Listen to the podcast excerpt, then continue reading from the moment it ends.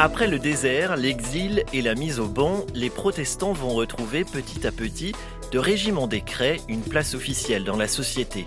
À défaut d'être pleinement acceptés, ils vont être tolérés et entamer une réintégration par les différents pouvoirs qui se succèdent à un rythme effréné en cette fin de siècle.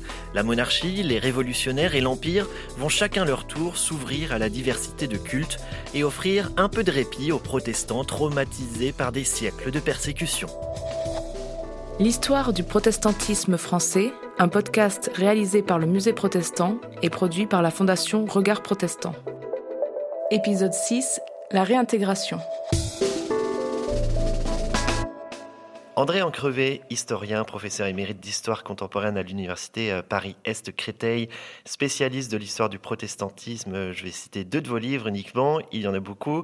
Les protestants et la vie politique française de la Révolution à nos jours, aux éditions du CNRS, paru en 2021. Et les protestants en France de 1800 à nos jours, histoire d'une réintégration aux éditions Stock. C'est justement de cette réintégration au sein de la société française dont nous allons discuter ensemble. Bonjour. Bonjour. Notre récit reprend ici en 1787, quelque temps avant que la tempête révolutionnaire ne vienne secouer et enfin renverser les bases de l'Ancien Régime.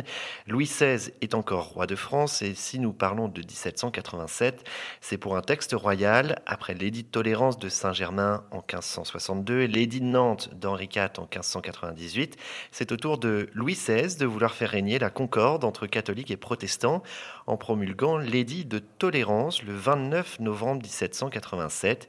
Il rétablit ainsi les droits civils des protestants. Quelle est l'importance de ce nouvel édit de tolérance, André Encrevé Eh bien, il faut, comprendre que cet édit euh, ne vient pas comme ça, ne tombe pas du ciel, évidemment. Euh, ça vient d'abord des, progrès d'une certaine tolérance, c'est-à-dire que peu à peu, on tolère une maison d'oraison, c'est pas un temple. On sait bien qu'il y a un pasteur dans un coin, mais. Donc, globalement, les progrès de la tolérance dans la société. Et puis, il y a un problème strictement religieux pour euh, l'Église catholique et, les protestants, bien sûr, c'est-à-dire le problème du mariage des protestants. Vous savez que depuis la révocation de l'édit de Nantes, eh bien, les protestants ne peuvent pas se marier puisqu'il n'y a pas de mariage civil. Donc, s'ils ne sont pas mariés et qu'ils ont des enfants, les enfants n'héritent pas, puisqu'ils sont considérés comme illégitimes. Donc ça pose un problème, bien sûr, et si on veut protéger ces enfants, on est obligé de faire semblant d'être catholique. Et donc, de, d'aller voir le curé, de faire semblant de, se confesser, de communier, enfin bref. Donc, en fond, de profaner un sacrement. Parce que euh, les curés, c'est très bien qu'ils n'en croient pas un mot. Mais bon. Donc, dans le préambule de cet édit, justement, euh, Louis XVI, enfin ceux qui ont été écrits bien sûr, disent, mais au fond, les, protestants, ils sont obligés de profaner des sacrements catholiques, donc on, ne peut pas laisser faire ça. Et moi, d'ailleurs, ce qui m'étonne, c'est qu'on ait mis un siècle à s'en apercevoir. Mais enfin, toujours est-il que c'est comme ça. Donc, vous voyez, deux, raisons fondamentales. C'est donc les progrès en général de ce qu'on appelle la philosophie des Lumières et donc d'une certaine forme de tolérance, et puis ce problème strictement religieux. Donc, en 1787, Louis XVI signe un édit qui se contente de donner aux protestants un état civil laïque. C'est-à-dire qu'ils vont pouvoir faire ce qu'on appelle réhabiliter leur mariage en allant voir soit un juge, soit, soit un curé, et, et donc on leur donne un état civil, ce qui veut dire qu'ils existent. Alors, bien sûr, il y a beaucoup de restrictions.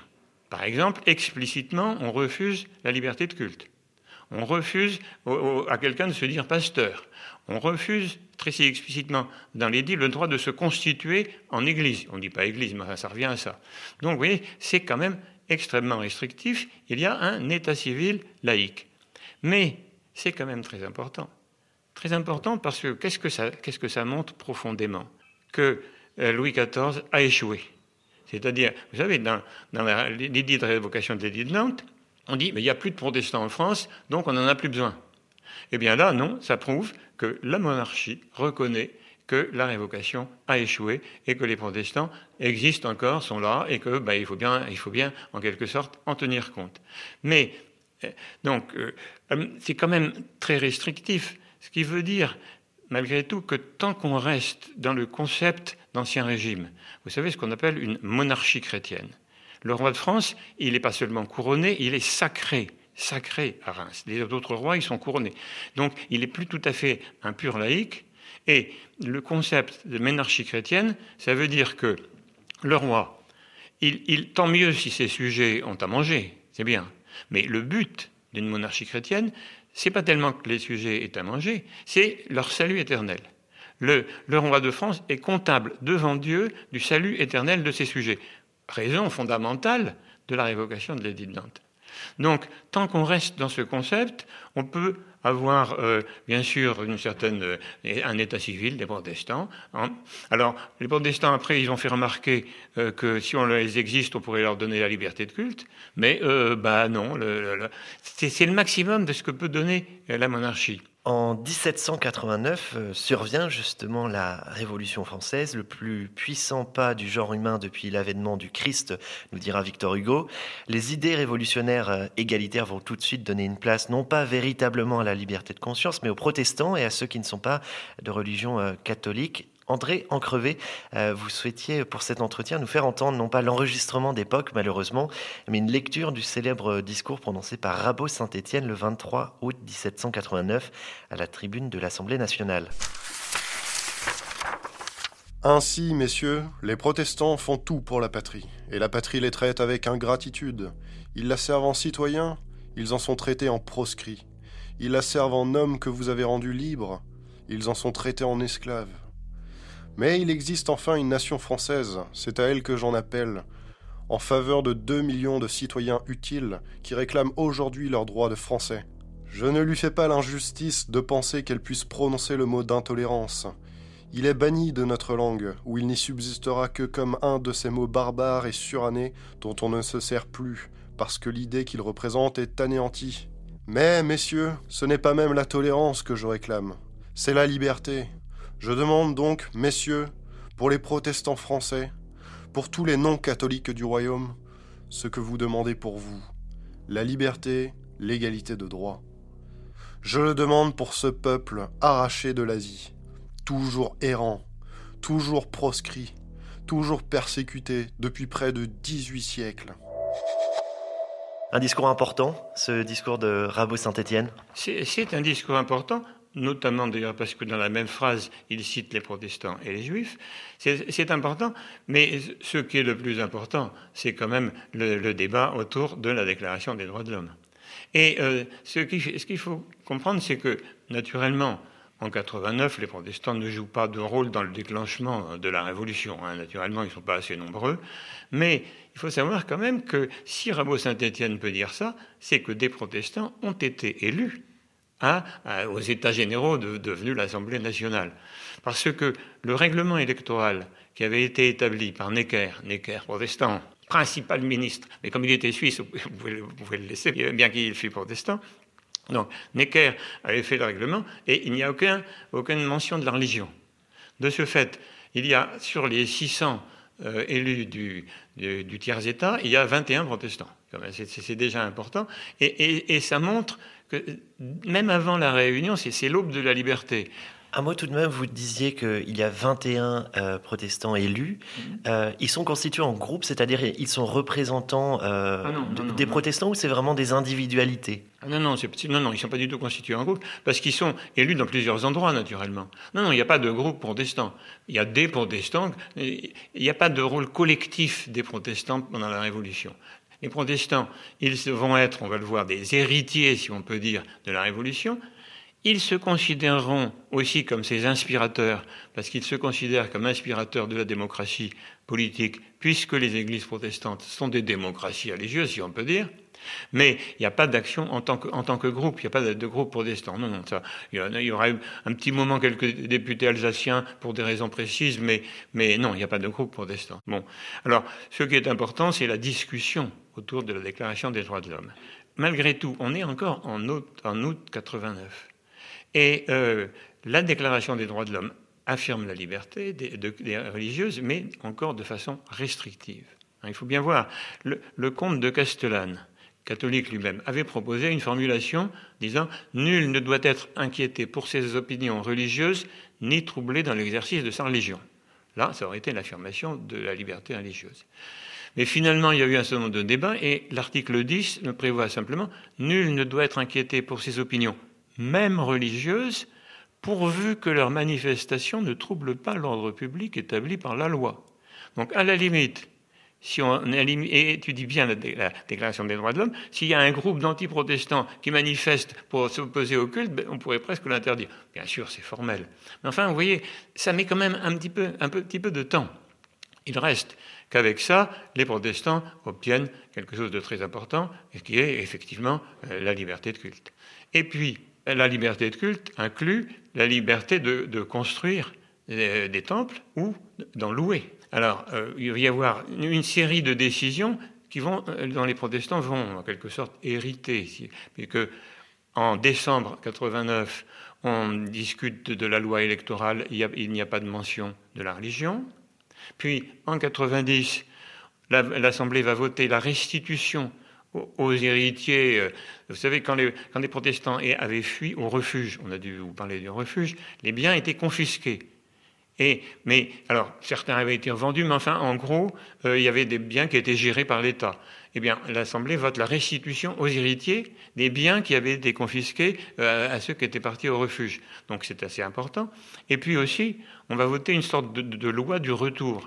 C'est-à-dire, tous ceux qui, sont descendants à quelque degré que ce soit, d'un protestant ou d'une protestante, et partis au refuge, s'ils reviennent, ils ne sont pas naturalisés. On leur reconnaît la nationalité française automatiquement, s'ils prouvent qu'ils sont descendants de huguenots réfugiés. Donc vous voyez, il y a un certain nombre de choses qui sont très importante pour les protestants. Cela sera suivi euh, d'effets. On verra justement de nombreux euh, huguenots euh, protestants revenir en France? Non, non, il n'y en aura pas beaucoup. Il y en aura quelques-uns, bien sûr. On n'a pas le chiffre exact, on a cherché, mais, mais non, non, il n'y a pas.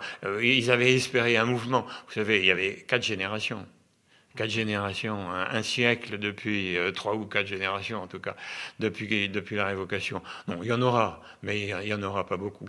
Euh, il y en a de célèbres, mais euh, Benjamin Constant, par exemple. Benjamin Constant, il descendait par sa mère de, de, de donc il s'est fait reconnaître la nationalité française.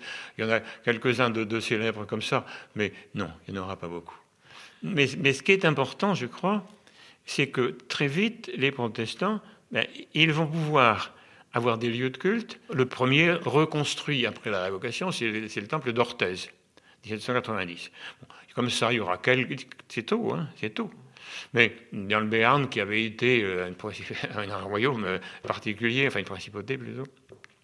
Donc, mais euh, ce qui est d'important, c'est que, comme l'Assemblée nationale a voté la confiscation des biens du clergé, vous savez, on a vendu le, en comme biens nationaux, etc., et puis elle a supprimé les ordres religieux.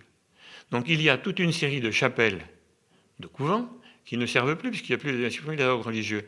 Donc les protestants vont pouvoir louer des chapelles ou d'anciennes églises désaffectées pour faire le culte. Et enfin, je veux dire, euh, ils n'osaient pas rêver. Ils n'osaient pas rêver de faire le culte dans une ancienne église catholique. C'est particulièrement le cas à Paris à Paris. Bon, ils se sont réunis en juin dans l'arrière-salle d'un café. Ah, c'était euh, pas très glorieux. Après, ça a changé. Finalement, en 91, ils vont louer une ancienne église catholique, l'église Saint-Louis du Louvre, qui se trouve à peu près où sont les, guichets du Louvre du côté de la Seine aujourd'hui. Euh, ils louent donc une ancienne église. Mais alors, comme euh, pour bien montrer qu'ils sont des partisans de la Révolution, eh bien, ils font aménager bien sûr l'intérieur. Il y a deux, panneaux de, part et d'autre de la chair. D'un côté, il y a les dix commandements, ce qui est quand même bien la bonne des choses dans un temple. Mais de l'autre côté, il y a la déclaration des droits de l'homme, pour montrer que les protestants reconnaissent à la fois, remercient la Révolution et, et considèrent d'une certaine façon qu'ils en sont quand même en partie les inspirateurs. Mais alors, on est quand même qu'en 91. Et donc, on fait un petit camouflage. Il n'y a, pas marqué Église protestante Il y a marqué édifice consacré à un culte religieux par une société particulière. C'est pas mal, hein? Ils, se souviennent de, ils se souviennent de la Saint-Barthélemy. Oui, justement, euh, comment est, perçu euh, tout cela par la, population? Puisque euh, des décrets royaux, des édits, il y en a eu, mais là, c'est donc voté par l'Assemblée nationale.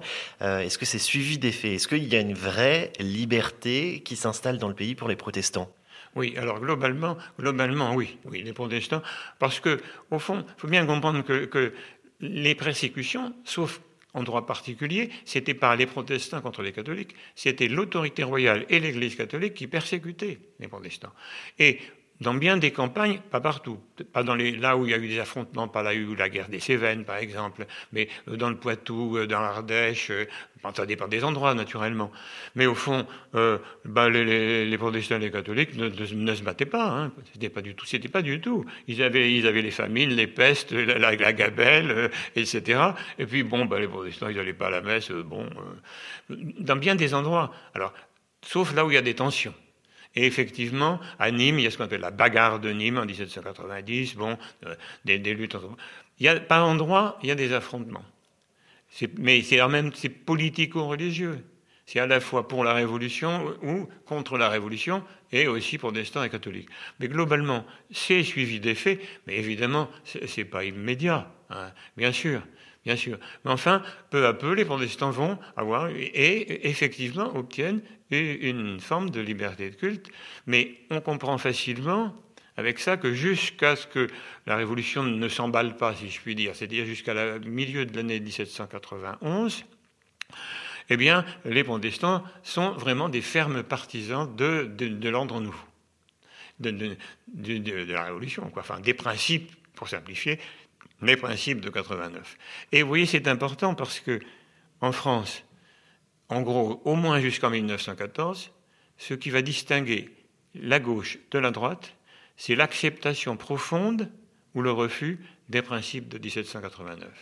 Et dans ce cadre politique, eh bien, pas tous les protestants, bien sûr, les protestants ne sont jamais unanimes, c'est une contradiction de termes de parler de protestants unanimes. Mais jusqu'en 1914, au fond, une grosse partie des protestants seront classés à gauche, gauche politique bien sûr, parce qu'ils seront partisans de 1789, des principes de 1789. Après, à partir de 92, vous savez, la révolution s'emballe un peu, et puis finalement, c'est la chute de la monarchie. Donc euh, là, on va trouver des protestants un peu dans tous les camps, mais dans tous les camps partisans de la révolution. Alors il y aura des protestants un peu extrémistes euh, pour la révolution. Marat, par exemple. Marat, on oublie parfois qu'il est protestant. Bon, il d'origine suisse, il est suisse d'ailleurs, mais ceux qui s'expriment, c'est-à-dire la bourgeoisie protestante, en général, elle est du côté des révolutionnaires modérés, ce qu'on appelle les Girondins donc révolution pour 89 complètement, mais une certaine forme de décentralisation et une révolution relativement modérée. On retrouve aussi euh, une division au moment du vote sur la mort du roi. Euh, on retrouve par exemple Louis-Bernard Saint-Affrique ou Charles Saint-Martin-Valogne qui votent contre la mort du roi, euh, tandis que Pierre-Joseph Cambon ou Marc-David Alba La Source vont voter pour. Donc là, on voit bien qu'il n'y a pas de groupe cohérent de protestants. C'est ça, pas du tout. En face, de, en face de, du vote sur la mort du roi, ils se sont divisés et il n'y aura jamais, il n'y aura jamais pendant la Révolution, jamais au sens propre d'ailleurs, les protestants ne sont pas assez nombreux, il n'y aura pas, non, non, il n'y aura absolument pas de groupe protestant, ils se divisent à l'intérieur, à l'intérieur du camp des révolutionnaires, sauf quelques très très rares contre-révolutionnaires. Enfin, globalement, ils se divisent à l'intérieur du groupe, du groupe des révolutionnaires. Mais euh, ils vont avoir des problèmes euh, au moment de, de, la terreur, bien sûr. Parce que l'Assemblée n'a pas voté une loi de déchristianisation, hein, c'est la période dite de déchristianisation. L'Assemblée n'a pas voté une loi de déchristianisation, mais globalement, en bien des endroits, le culte est interdit, tous les cultes religieux, hein, que protestants, catholiques juifs. Et on demande souvent, pas partout, mais souvent, aux pasteurs, aux curés, aux rabbins, ce qu'on appelle abdiquer, c'est-à-dire renoncer à leurs fonctions. Alors, euh, ben, évidemment, euh, en face de ça, euh, une bonne partie des protestants ne sont pas contents, ils ne voient pas très bien pourquoi, mais bon, c'est une période un peu agitée. Un nombre important quand même de pasteurs vont, comme on dit, abdiquer, c'est-à-dire renoncer à leurs fonctions. Officiellement, ils vont renoncer à leurs fonctions. Mais ils ne, en général, ils ne disent pas qu'ils il s'arrange avec des formules un peu alambiquées pour dire, ben oui, euh, en face de, la volonté populaire, euh, ils, prendront des formules un, peu, un petit peu alambiquées pour essayer de montrer qu'ils sont de bons, révolutionnaires, de bons patriotes, de bons, etc. Donc, euh, ben, ils renoncent à leur fonction. Ils renoncent à leur fonction. ça ne veut pas dire qu'ils renoncent définitivement. donc il y en a, bien sûr, mais, mais, mais pas tous. Et effectivement, là, c'est une épreuve, mais ça ne va pas modifier l'attitude générale des protestants vis-à-vis de l'œuvre de la Révolution. ce que je veux dire, je crois est important, c'est que la terreur, pour les catholiques, évidemment, c'est un épisode, enfin, dans la mentalité, dans le souvenir des catholiques, c'est extrêmement grave. Pour les protestants, ça ne reste pas beaucoup dans la, dans, la, culture. Non, il y a la révolution qui nous donne la liberté et l'égalité, l'accessibilité à tous les emplois, c'est ce qu'ils voulaient réclamer, et c'est très important, bien sûr. Et puis, bon, bien sûr, il y a eu quelques excès pendant un certain temps, je résume rapidement. Mais dès la chute de Robespierre, on retrouve la liberté de culte.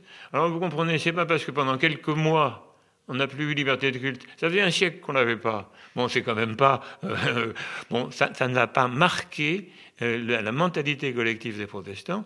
Et à partir de 1795, la liberté de culte, la liberté religieuse euh, est, obtenue. Et à partir de 95, ben, les protestants, ils sont contents.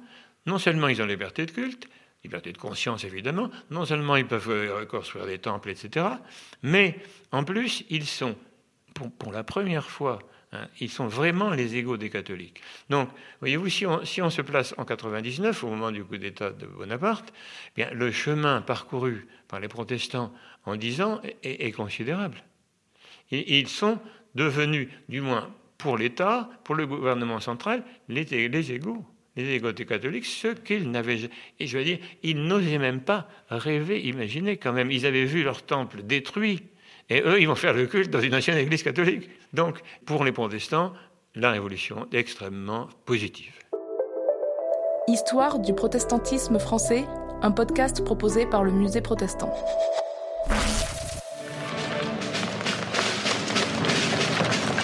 Soldats décret promulgué hier, le 18 Brumaire. Je vous déclare que les représentants de la nation sont en danger. En conséquence, je vous ordonne. On connaît notre devoir. En avant Les députés ont dissous le directoire. Ils créent à sa place une commission consulaire exécutive composée du général Bonaparte et des citoyens CIS et Roger Dupont. Tous trois porteront le titre de consul de la République française. Vive Bonaparte Napoléon Bonaparte est un militaire, il forge son pouvoir dans, le feu des canons, ses guerres vont amener des destructions dans toute l'Europe, des millions de morts, un bilan humain effrayant, mais avant ces grandes campagnes européennes, il assure, il s'assure la paix civile en France et notamment religieuse. Il y a un texte important, euh, André Encrevé, c'est le Concordat.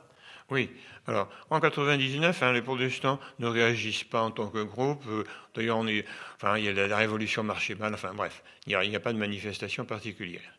Et puis, en effet, euh, en 1801 1802, euh, Bonaparte veut assurer la paix religieuse. Donc, il signe un concordat en 1801 avec le pape, puis en 1802, c'est son les articles organiques, donc la mise en œuvre en quelque sorte. Le Concordat évidemment ne parle pas des protestants parce que c'est avec le pape, mais il y a les articles organiques des cultes protestants.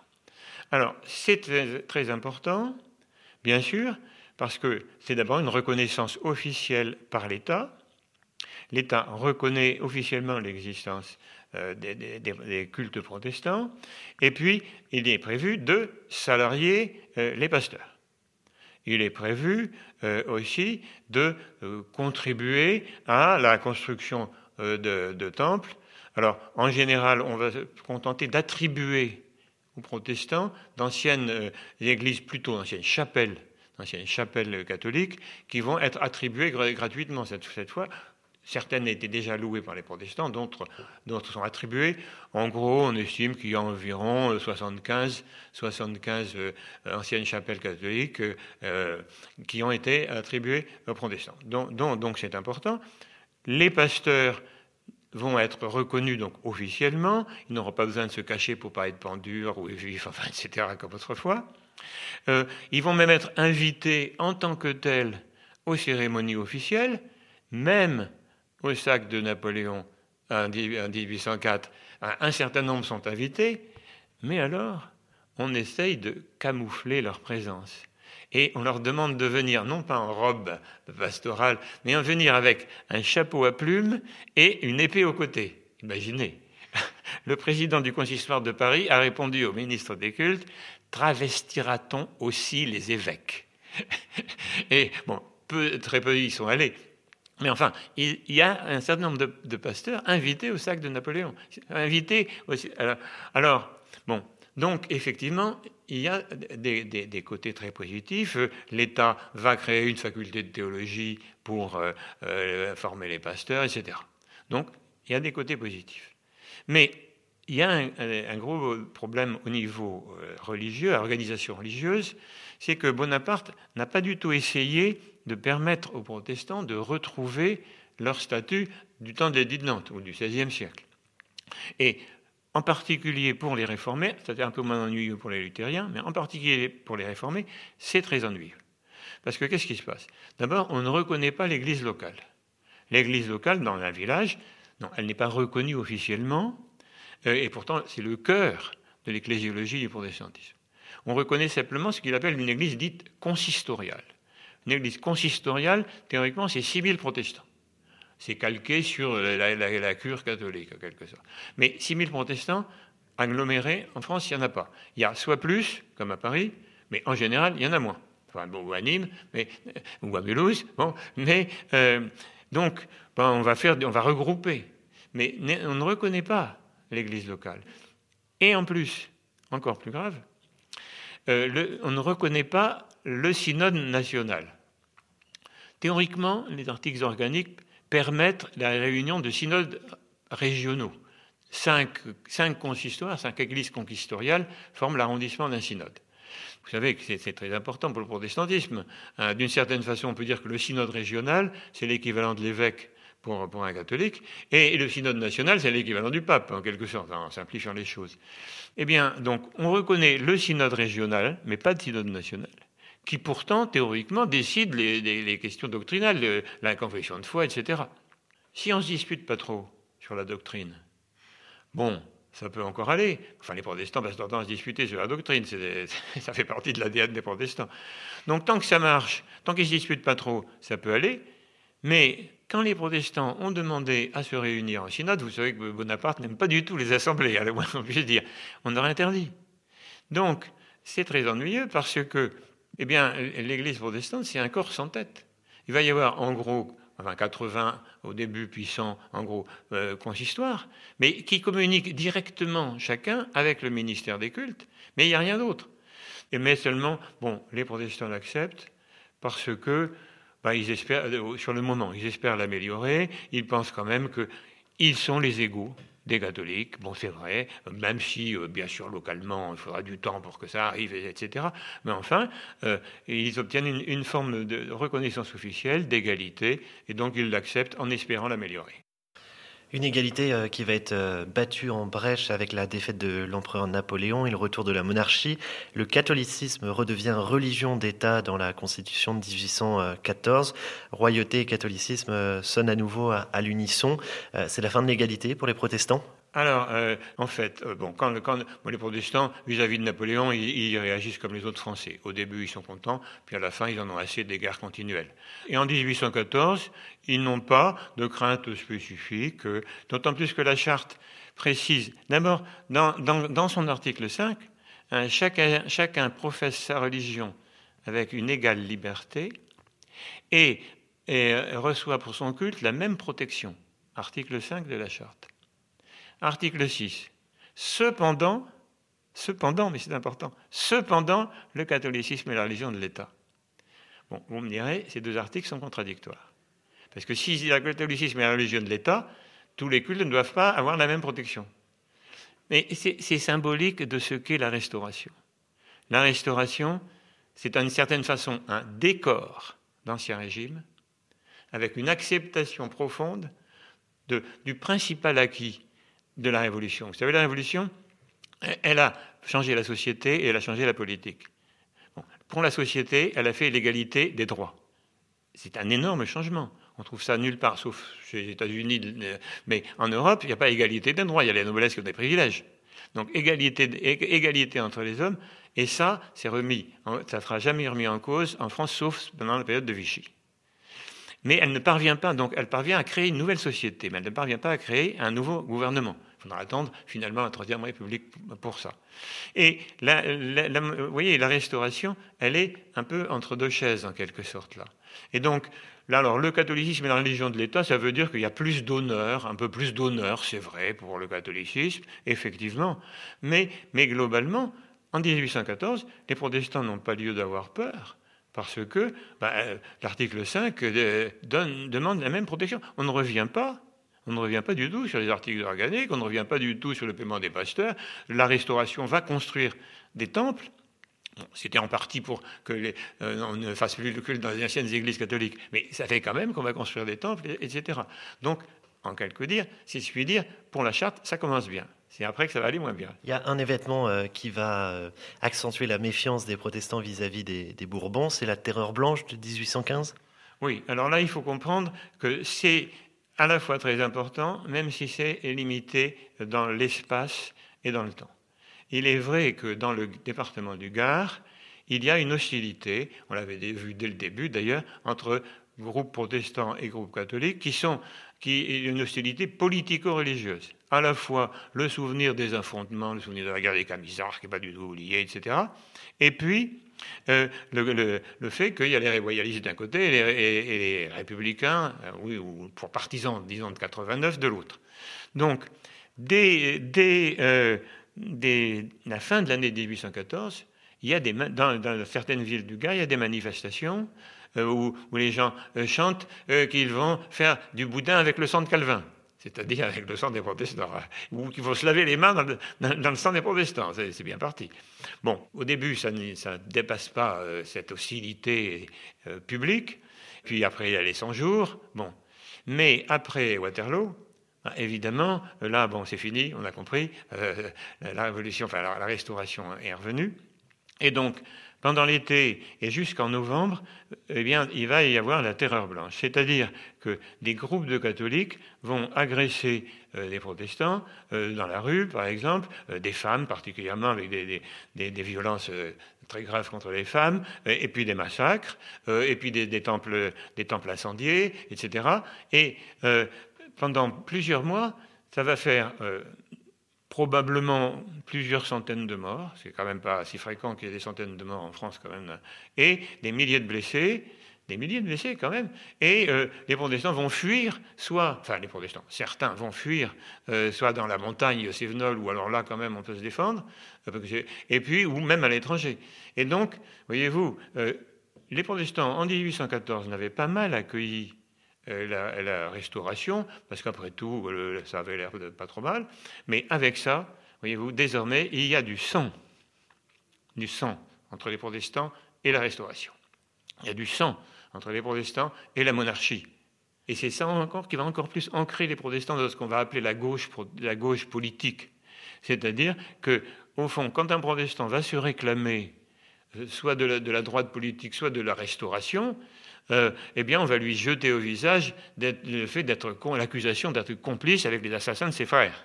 Donc, très difficile d'être protestant et monarchiste. Là, c'est vraiment, quelque chose d'important, même si c'est limité dans le temps, même si c'est limité euh, au département du Gard. Il y en a eu un petit peu de terre blanche ailleurs, mais enfin, globalement, c'est le département du Gard. Mais euh, ça reste, ça, ça reste, et ça va beaucoup marquer, et pour ancrer les protestants dans la gauche politique de l'époque. Mais enfin, globalement, ils n'ont pas de problème avec l'État. Ils n'ont pas de problème avec l'État jusqu'en 1830. Avec la monarchie de juillet entre 1830 et 1848, euh, nouveau changement euh, euh, législatif, le catholicisme redevient religion de la majorité des Français et n'est plus donc religion d'État. C'est un nouveau basculement pour les protestants également? Alors, c'est pas au sens propre, hein, enfin, un basculement, je pense qu'il ne faut pas exagérer. C'est vrai qu'ils sont contents, bien sûr, de voir que dans la révision de la charte, eh bien, le catholicisme n'est plus euh, la religion de l'État. Ils sont contents de voir que cette monarchie de juillet, euh, elle n'a pas le drapeau tricolore, ce qui est quand même important. Louis-Philippe reconnaissait même, parce qu'il avait été quand même en exil à un bon moment, en privé, que la République, c'était le meilleur des régimes. Mais que, bon, la France n'y était pas prête, parce que pour beaucoup de Français, la République, c'était quand même la terreur. La République, c'était quand même. Finalement, la République n'était pas le respect de la liberté. Parce que pendant un moment, elle n'avait pas respecté la liberté, ce qui est vrai. Donc, bref. Donc, la, monarchie de juillet, c'est une monarchie bourgeoise, ce qui n'a aucun sens. Une monarchie, il y a une aristocratie. Mais une monarchie, ou bien c'est la bourgeoisie, ou c'est bien l'anarchie, mais une monarchie bourgeoise. Le, roi met ses enfants au lycée. Ce pas des précepteurs, mais comme n'importe quel bourgeois. Donc, vous voyez, c'est un petit peu, là encore, une, une cote mal taillée.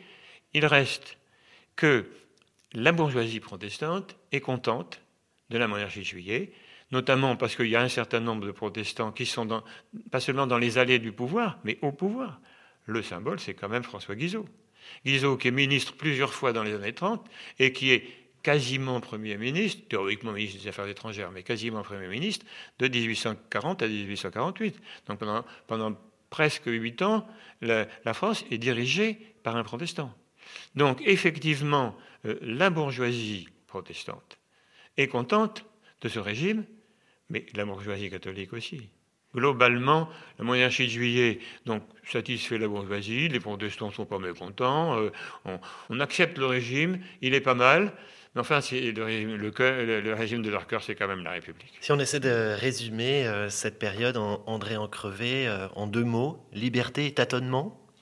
Oui, c'est plutôt que, au niveau du gouvernement central, les protestants sont réintégrés dans la société. Mais il faut que ça aille jusqu'au fin fond des, derniers des villages euh, euh, perdus. Et donc, pour l'acceptation de la société, pour que l'ensemble de la société regarde le, fait d'être protestant comme une caractéristique parmi d'autres, mais qui n'entraîne pas de, sentiments forts, je ne sais pas, ben, comme d'avoir les yeux bleus, par exemple, ce qui n'est pas le cas aujourd'hui, où euh, on vous dit que vous êtes protestant, personne ne vous dira rien, mais il faut du temps. Et euh, même en, 1850, on le verra en 1852 avec le Second Empire particulièrement, euh, l'acceptation profonde, non pas de la tolérance, ça la tolérance c'est acquis. C'est acquis même au fin fond, plus personne ne veut persécuter les protestants, même, même les fanatiques, euh, ils ne veulent plus persécuter. La tolérance est acquis. L'égalité, c'est autre chose. Et la vraie égalité, eh bien, ça progresse.